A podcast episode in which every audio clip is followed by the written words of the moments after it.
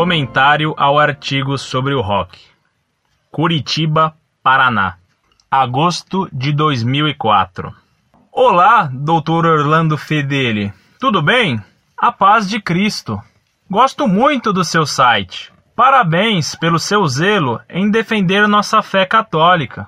Estive lendo aquele seu artigo sobre o rock e sobre como a melodia e os ritmos alteram nossos estados de alma, e então eu fiquei intrigado com a seguinte questão: além das óbvias músicas de louvores, sacras, gregorianas, etc., que outro tipo de música, considerada secular ou mundana, não oferece perigo à nossa alma para ouvirmos? Achei que isto ficou faltando explicar no texto. Grato pela atenção e sabendo que, mesmo que demore um pouco, obterei minha resposta, desejo-lhe um Feliz Natal.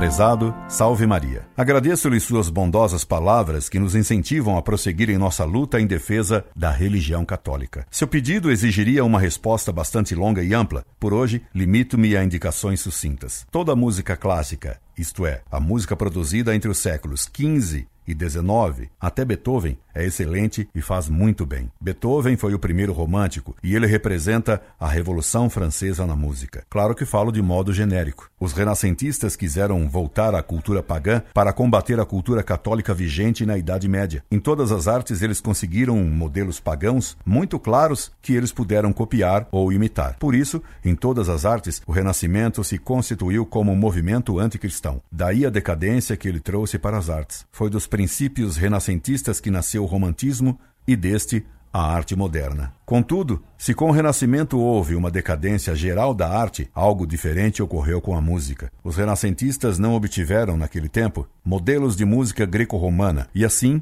não puderam fazer na arte musical os estragos pagãos que provocaram nas demais artes. Por isso, enquanto as artes em geral decaíam por se impregnarem de humanismo panteísta ou gnóstico, a música continuou seu caminho sem romper mais gravemente com a música medieval. Daí a música ter continuado a progredir. Foi então no período barroco que se deu o apogeu da música. É certo que também na música barroca se notam traços do espírito moderno. O otimismo barroco, o triunfalismo absolutista, o naturalismo seriam alguns dos pontos a criticar nesse tipo de música. Todavia, os pontos positivos nela continuam a superar os defeitos. Assim, todos os compositores barrocos e do período Rocaille podem ser ouvidos com muito proveito. Gostaria ainda de recomendar-lhe que procurasse obter gravações de canções populares do período medieval e do período barroco. As editoras têm editado discos esplêndidos desse tipo de música. O espírito medieval se conservou muito mais na arte popular do que na música erudita. E a música popular é a geradora, a raiz de toda música erudita de valor. Assim como a Revolução Francesa guilhotinou tudo que era nobre e honroso, assim o romantismo, a arte da Revolução, guilhotinou a beleza autêntica e abortou a arte moderna. Aproveito para desejar-lhe um Santo Natal. Incorde Jesus Semper, Orlando Fedeli.